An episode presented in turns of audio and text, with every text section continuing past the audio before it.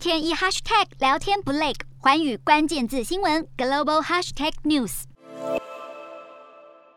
这一节的寰宇大话题要来关注到，苹果在十一号的时候是让出了全球第一大市值公司的宝座，新王者就是沙乌地阿拉伯国家石油公司。那么沙乌地阿拉伯国家石油公司十一号的时候，他们的股价是创新高，所以市值直接冲高到了大约二点四三兆美元。那么是二零二零年以来，其实他们首次超越了苹果。那么苹果在同一天股价其实收跌了百分之五点二，报一百四十六点五美元，市值的话是二点三七兆美元。苹果公司的市值，其实在今年稍早的时候，他们一度是高达了三兆美元。当时大约是比沙国国家石油公司的市值还要多出了一兆美元左右。不过之后，其实苹果的股价就下跌了将近百分之二十，而沙国国家石油公司他们则是上涨了百分之二十八。那么虽然彭博资讯说了，即便沙国国家石油公司现在第一名的宝座可能是没有办法坐很久的，因为苹果很快就会把它抢回来。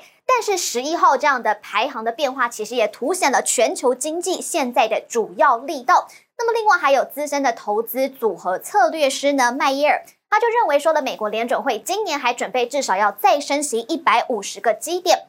另外，就是乌俄战争其实还没有看到一个解决的方法。所以许多的科技股，他们遭遇的就是恐慌性的抛售，所以资金的流向就是转向了能源股。那么主要就是看好相关的大宗商品的价格，而沙国国家石油公司这一类的公司，其实明显就是受惠了，也因此全球市值的排行重新洗牌。那么另外，外媒其实也有报道了，苹果计划要重整他们的服务部门。要把更多的注意力，接着是要摆在串流媒体与广告业务上面，再提升部门的收益。那么，苹果服务部门的业务就有像是 Apple Pay 啊、Apple Music 或是 Apple TV Plus 等等。那么，根据他们第二季的财报说了，上一季也就是第一季的时候，其实苹果这样的服务类别新增了八点二五亿个用户，而且还增加了一百九十八亿美元的收入。不过，苹果服务部门组织其实非常非常的庞大，有太多其他的业务，而且也不断的成长。所以呢，这个服务部门广告业务现在甚至是已经大到它可以干脆就成为一个独立的部门。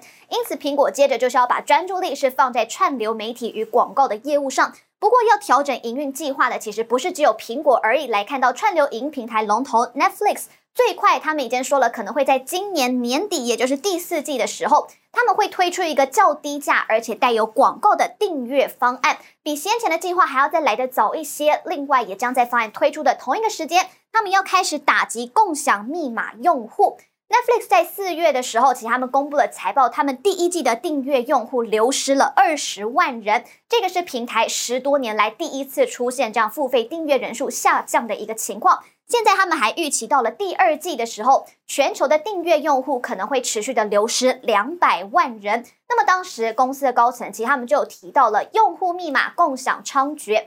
导致说了近期付费订阅是停滞的，因此才决定要向这些共享密码的用户来开闸。最后我们来看到是脸书的母公司 Meta 现在正在准备要削减他们旗下的元宇宙战略部门，也就是 Reality Labs。那么最主要要这样做的情况，就是因为脸书的首席技术长十号的时候，他告诉了这个部门的员工，部门是没有办法再承担一些项目，因此会不得不要推出推迟其他的项目。不过，到底是哪一些项目会受到影响，其实并没有给出任何具体的说明，就表示说这个变化可能会在一周内就会公布。不过，变革的部分并不包含裁员。那 Meta 在今年二月的时候，首度揭露了这个部门的财报。显示呢，部门他们是连续三年越亏越大，而且去年每一季都是越亏越多，所以营收成长远远是追不上他们烧钱的速度。这个也让外界不禁怀疑了，元宇宙黎明前到这个黑暗的时刻，恐怕是已经到来了。Hello，大家好，我是华远新闻记者孙艺林。国际上多的是你我不知道的事，轻松利用碎片化时间吸收最新国际动态，立刻点选你关注的新闻议题关键字，只要一百八十秒，带你关注亚洲，放眼全球。